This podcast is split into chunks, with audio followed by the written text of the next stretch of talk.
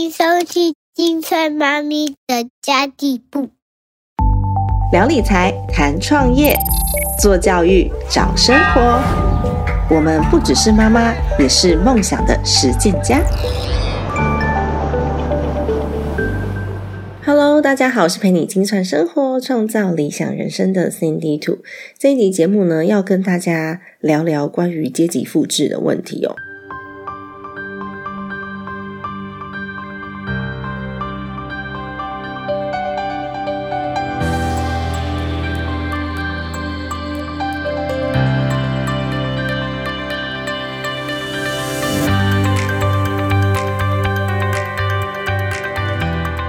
这集的主题是来自于我跟我弟弟的对话。就有一天呢，我在跟我弟弟在讲说，哎，我们有一个共同朋友，他老是专注当下很琐碎的小事情，然后。呃，有一些生活层面的问题啊，比如说呃，孩子未来的教育啊，然后他都觉得说丢给老师就好啦。然后呃，关于生活啊、工作啊，他觉得那个是公司的事情，然后也不会去太过于关心，比如说环保议题、呃难民议题、社会议题，甚至他就觉得我们都是这样长大的。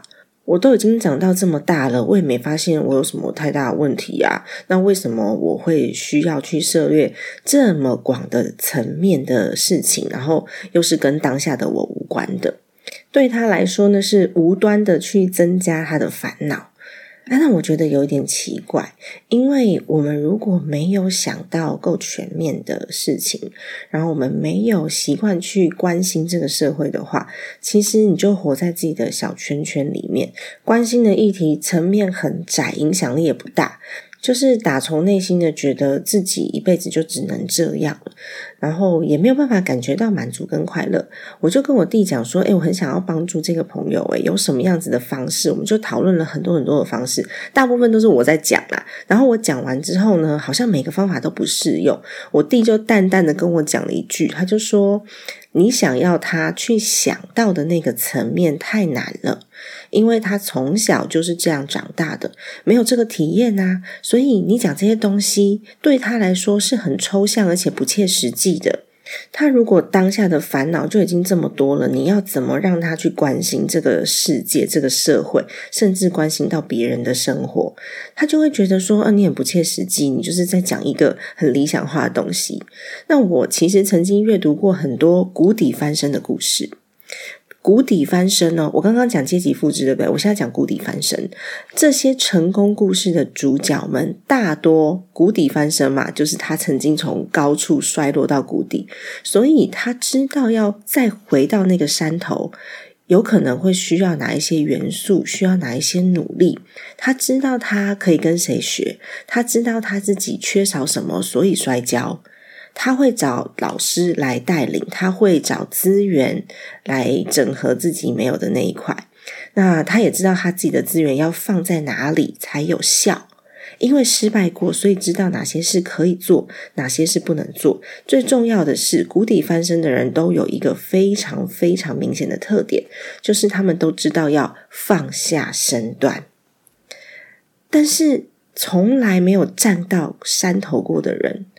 他会需要很多的时间摸索，因为他不知道那个山顶上面有什么，在山顶上面会需要什么，他就紧紧抓住眼前有的东西，甚至不舍得花钱学习，因为他不知道学什么会有用，而且也不想要面对失败，所以就干脆不要尝试。那也有可能，这些人是自尊心比较高，不愿意放下身段的，那能力培养的速度。自然就会比较缓慢，这就是为什么我觉得谷底翻身比阶级翻转要容易了哦。因为成功人士，我看到的很多成功人士反而是更愿意弯腰的，那个自尊心没有那么高，因为他自己的成就感就很高，他不需要外在就是别人去帮他堆叠他的成就感，所以他其实是更愿意放下身段，更愿意弯腰的。那我认为，在你心里很匮乏的时候啊，当下只会专注金钱的问题，那是正常的，因为你都会想说，账单来了要怎么办啊？那这个存款的余额不够扣信用卡，那要怎么办呢？怎么样都存不到钱。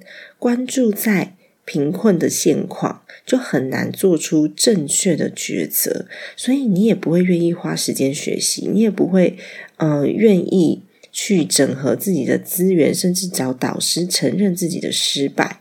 那生活已经够苦了，心灵当然是不满足的状态。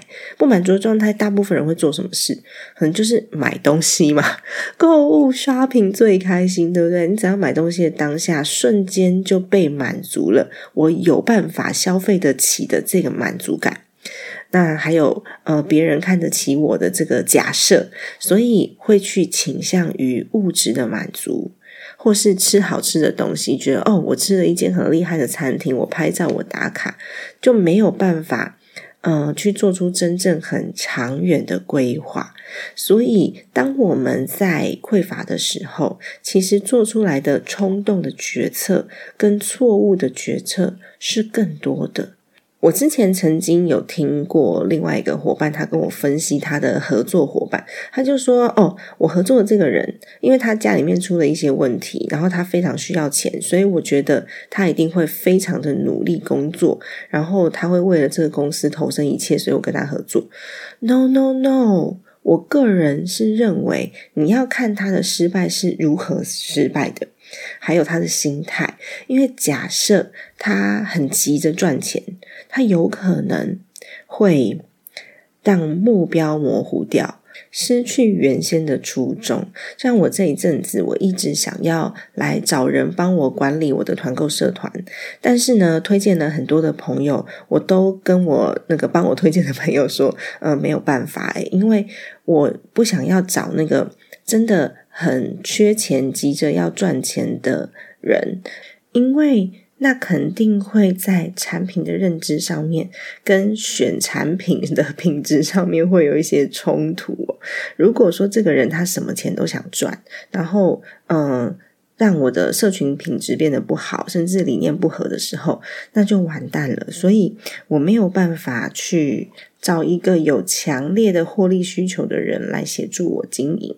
因为我们现在这个选品的团购社群也是很佛系的在做，所以它没有一个稳定的规划，那我就没有办法用发薪水的方式来聘请伙伴，那就会非常的需要筛选人，就是变成合作对象了。那如果说你现在面临财务困难的情况，真的。很容易冲动跟错误决策，例如说，可能会因为某某公司的薪水很高而选择你不喜欢的工作，那你就会失去未来发展性的机会，还有你会失去自己的生活。或者是你觉得时间到了就应该要结婚，被这个时间压力推着走，所以换来一场没有仔细思考过的婚姻。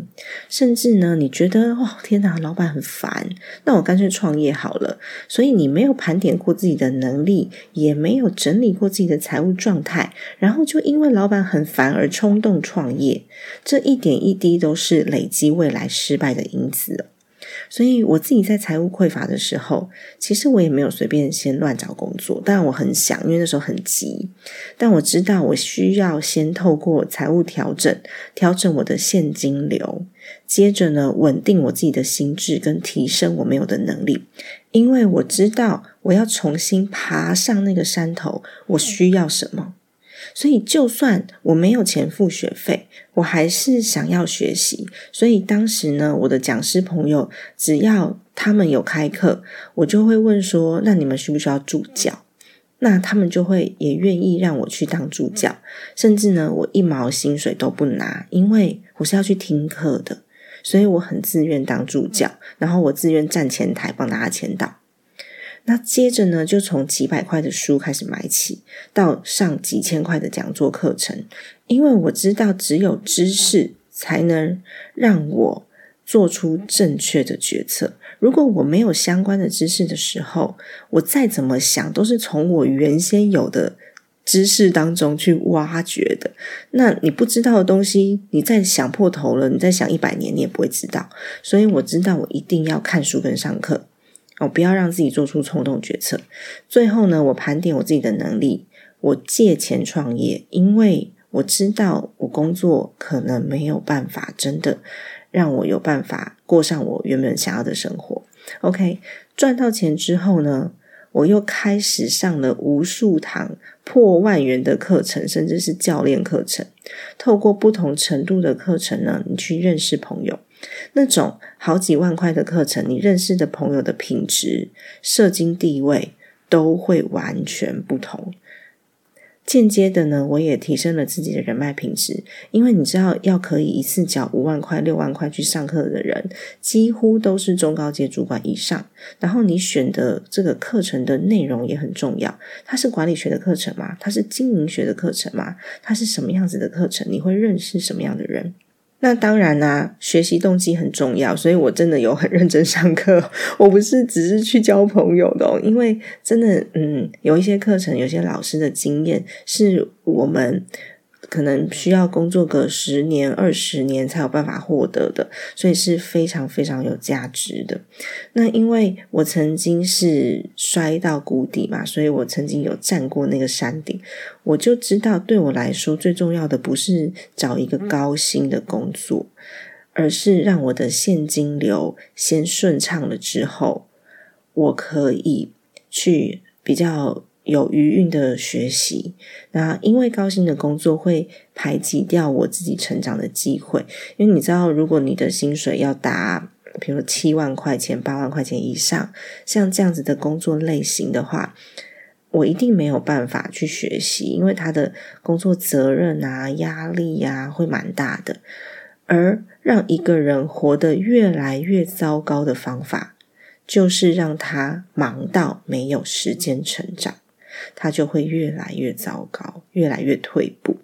我再讲一次哦，很重要的，让一个人活得越来越糟糕的办法，就是让他没有时间成长，没有时间进步，他就会停留在原地，或者是越来越退步。那下半段我要来讲讲看，阶级要如何翻转，就是你原本没有站过那个山峰的，你想要从。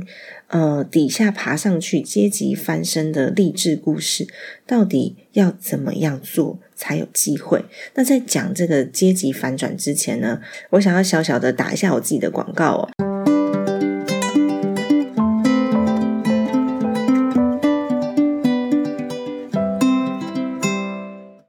跟我的朋友，一个婚姻智商师朋友丽老师，我们在好学校好好开设了伴侣理财必修课。那么最近就在好好上面开始募资了。这门课程呢，我们是想要告诉伴侣谈钱。怎么样才会不伤感情，并且建立共同的财务价值观？因为你如果说有了一个伴侣，结婚了之后，甚至你没有结婚住在一起都好，那我们如果没有共同的金钱的这些概念目标的时候，其实大部分不管是国内还是国外的统计显示，百分之七十离婚的纠纷都有跟金钱有关。百分之七十其实蛮高的，所以这堂课程呢，我们想要给大家三大收获。第一个收获是避免伴侣之间的金钱纠纷，去设定好共同的财务目标。第二个部分是增进彼此的信任，去深化伴侣的关系哦。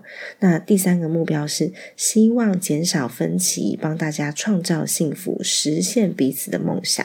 那现在呢，在募资期间有六六折，那要用我的课程链接进去购买哦。从今天开始到二月一号是募资期间。那假设这个募资期间购买的人数没有超过三十人以上的话，这堂课就是等于募资失败，它就不会上线，课程的这个费用会全部退还给大家。但我希望它可以募资成功啦，因为我们课程已经几乎都快要录完了。那我真的觉得这个议题呢是可以帮助到大家，然后也可以增进感情的。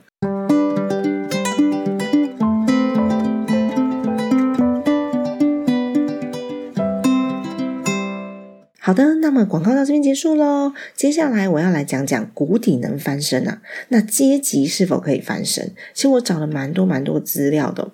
我们都听过很多阶级翻身那种很励志人心的故事，但是你知道吗？它有可能是少数的幸存者偏差的个案。一千个人当中有一个人成功，你觉得媒体会大肆报道这一个成功的人，还是会去报道那九百九十九个失败的人？所以，只有这一个成功的人，他有被看见的机会。另外九百九十九个人，其实没有人会特别关心他。所以呢，大家看到的都是成功的案例，会误以为阶级翻身只需要好好读书这么简单。但是现实上面，嗯，我觉得还是有很多的门槛。这个门槛在于家长的观念。所以，为什么家长持续学习是很重要的？在全世界哦，有大量的研究指出，大量研究是什么，我就不罗列了，因为大家上 Google 去查，非常非常好查，不管是文献啊，或者是别人的呃新闻资料啊、论文资料啊，都可以查到，阶级复制的影响超过九成以上。也就是你父母亲的成就和父母亲的观念，是影响到孩子的绝对关键。而且这常常都是一整个家族的文化气氛去影响到的。那大部分我们看到家庭的状况，都是整个家族都是很乐观、很开心，然后整个家族可能都是医生，或是整个家族可能都是创业家，整个家族可能都是做某一个生意的。这个是家族的气氛跟影响，但是不见得是全部人都是相关产业哦。那有可能是不同产业，但是你会发现，哎，阶级的状况不会落差到太大。除非你知道每个家族都有一些奇葩，那就是另当别论哦。那有些家族感觉好像嗯赚钱就很轻松啊，很快乐啊，然后大家也都很满足。但是你也会看到有整个家族进到他们家吃饭，就是愁云惨雾，很负面，很善于抱怨，都在抱怨生活、抱怨社会、抱怨公司，巴拉巴拉巴拉。然后你会觉得这个。整个家感觉好像都过得很辛苦，那赚钱都好难、好苦之类的。这其实真的关键在于父母的观念跟心态上面有没有转换，因为不见得整个家族都过得很开心快乐的，他们就是特别有钱的，不见得。有些是住在乡下很知足的，然后有些是他们可能做小生意，可是嗯，全家人感情很好的，他也会很知足快乐，他也会觉得哎，赚钱很很很轻松，然后日子很好过，因为他们满足，所以不见得是。嗯，钱多钱少的问题。不过呢，父母亲的社经地位啊、教育水平啊、财务状况啊、父母亲的观念、父母亲的习惯、父母亲的沟通方式，都会影响孩子未来的成长跟成就，尤其是在文化资本上面哦。文化资本，我多讲一点点哦，因为我认为很多家长他们都会误以为，只要把专注力放在学习成就上面，孩子认真学习知识，好好读书，成绩很好，就可以翻转人生。但是我认为这是一个很错误的想法，因为父母亲如果认为孩子唯一要做的事情就是学习读书的话，你就限缩了你孩子的发展可能性。而且这个孩子有可能内心的压力是很大的，甚至呢，他想做的事情不能做。我好想弹吉他，但是我爸爸妈妈觉得弹吉他会耽误我的我的成绩，那那是把妹的游戏。那我好想要去学街舞，但是我妈觉得学街舞不三不四等等的，会导致孩子内心是很封闭、很压抑，甚至是想要讨好父母的。就很难让他长大之后去认同自己的价值，去认同他能够可以获得有价值的人生。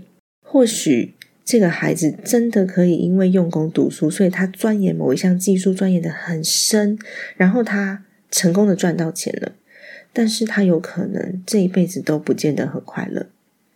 这是真的。我前一阵子呢，去嗯参加一个公益音乐会，那他就有一个鼓手，他就跟我讲说他是骨科医师，我就觉得哇，好酷哦！就大家都可以生活是有两面的，你可以同时是个鼓手，可以同时是个医生，他的发展就会很全面，这个孩子可以过得很开心的长大，所以。在有钱人的家庭里面呢，因为他嗯，比如说获利的压力、金钱的压力、财务的压力比较没有这么大，那他们的家庭也知道知识的来源来自于生活的体验，所以对于学术知识然后技能以外的这个生活学科啊、文化体验啊、社交能力呀、艺术欣赏啊这种。也会相当的重视，会比较有相当的文化资本。这是我想，我觉得好绕口哦，文化资本。我平常不喜欢这么绕口的讲话的，但它的确就是这个名词叫文化资本哦。那也会有比较高的文化素养，去培养孩子的创造力、批判的思维。那拥有这些能力可以做什么呢？你如果只是有呃很厉害的学科能力。你的英文很好，但是你不懂社交哦。那你呃读书很厉害，你很会写程式，可是呢，你没有任何其他的话题可以跟人交流。这时候我们很难进入知识密集的产业跟这个社交圈。但假设我们有这些文化素养，我们有这些呃跟人沟通的能力。哦，让人家愿意跟我们交流，甚至呢，我们有批判型的思维，可以自己去分辨是非的时候，我们在社交地位上也可能会获得比较高的认同哦。那你就会活得比较健康一点，是健康的社交圈，而不是只是为了工作而工作。你会接触到不同的人群。然后有机会拓展视野，所以培养沟通能力跟合作的能力，这不是读书就有用的，也不是成绩好就可以的。所以我们要鼓励孩子追求自己的兴趣跟热情，而不是专注在表面的成功上面。最重要的是呢，带着孩子透过多元的体验，去找到人生真正快乐的所在。然后你去追求兴趣啊，追求热情啊，其实你会发现，长大之后啊，这有可能就是我想要在事业上面成功的动力。因为我在事业上面成功，我就可以去追求我想要的东西了嘛。所以价值观会去影响到我们的选择，而且这些选择呢，都会影响到你的一辈子，也会影响到孩子的一辈子。有时候不是你不够努力。而是呢，我们承袭了父母的价值观跟习惯。那这些习惯有些是没有意识的，应该不是说有些，大部分都是没有意识的。然后你就承袭了这个习惯，所以在你的协议当中变得很多的理所当然。那我们可能也没有去想到说，我到底喜欢什么？我到底为了什么而过现在的生活？做现在。每一件我正在做的事情，如果我们要跳脱这样子困境的话，请先接受多元的观点，而且必须反思能力要极强才行。这也就是为什么我说在嗯阶级翻转上面比较困难的原因，因为你的反思能力要极强，而且要去勇敢的反抗父母亲。给你的这些价值观跟习惯，然后愿意敞开心胸接受多元观点，这件事情对于困在自己牢笼当中的人来说是非常非常困难的，因为他们总觉得我这样子就是对的。所以，如果你发现你父母亲的生活不是你想要的，你家人的财务状况并不好，请你不要听家人的。虽然我这样讲有点大逆不道，但是呢，的确，因为他们的生活不是你想要的，你去复制并没有意义。那他们有可能因为关心，所以灌输你错误的观念；因为关心，所以要你好好读书，啊，不要去烦恼其他的事情，你只要读书就好了。这个观念呢，基本上我觉得它不完全正确。那当然，他们是出自于爱，那出自于关心，所以。用自己既有的知识给你建议，但是呢，就是他们呃被困在牢笼里的原因。如果你听他们的，就会跟他们过一样的生活，没有办法飞更高。那更有些家人是整天爱说教的啦。你观察一下那些很爱给建议的人，他们是不是很享受自己的人生呢？他们是不是很快乐、很满足？他们的脸上有没有笑容啊？如果都没有的话，不好意思，他们给你那些建议是错误的，那只是因为 他们很爱给建议而已。所以你可以去观察一下，给你建议的人，诶，他们是不是自己对自己的生活很满足，财务状况很好，工作状态很好，然后脸上常常都是笑笑的，然后很开心？因为真的蛮多自以为成功的人士，我觉得对成功的定义是蛮狭隘的。甚至呢，真的有蛮多人我看过的，就是已经自私到太太跟他离婚了，但他还是觉得我是家里面钱赚最多的人，所以我是成功人士，要大家听他的话。这这些人真的是存在的。但因为他对成功的定义是很狭隘的，所以他并不在乎太太跟他离婚这件事情。所以，如果你要坚持你的想法，你要去听这些人的意见，灌输你错误的观念，导致你因为。听长辈的话，或是听某某人哦赚很多的钱的人的话，所以呢，你的人生就过得不快乐，那就是一定程度的失败。所以在听话之前，请先观察给你意见的人，他整个人给你的感受、气质、情绪的稳定度、生活的风格，他是不是你要的？诶你千万不要因为要听话，然后。然后觉得说啊，对方好像赚很多钱，所以你就照他的话去做。千万不要因为承袭来自父母的价值观，让家人灌输你错误的观念，听长辈的话，导致你的人生就此失败。那真的非常非常非常的可惜哦！多少人因为这样子一辈子不快乐的。好，那假设。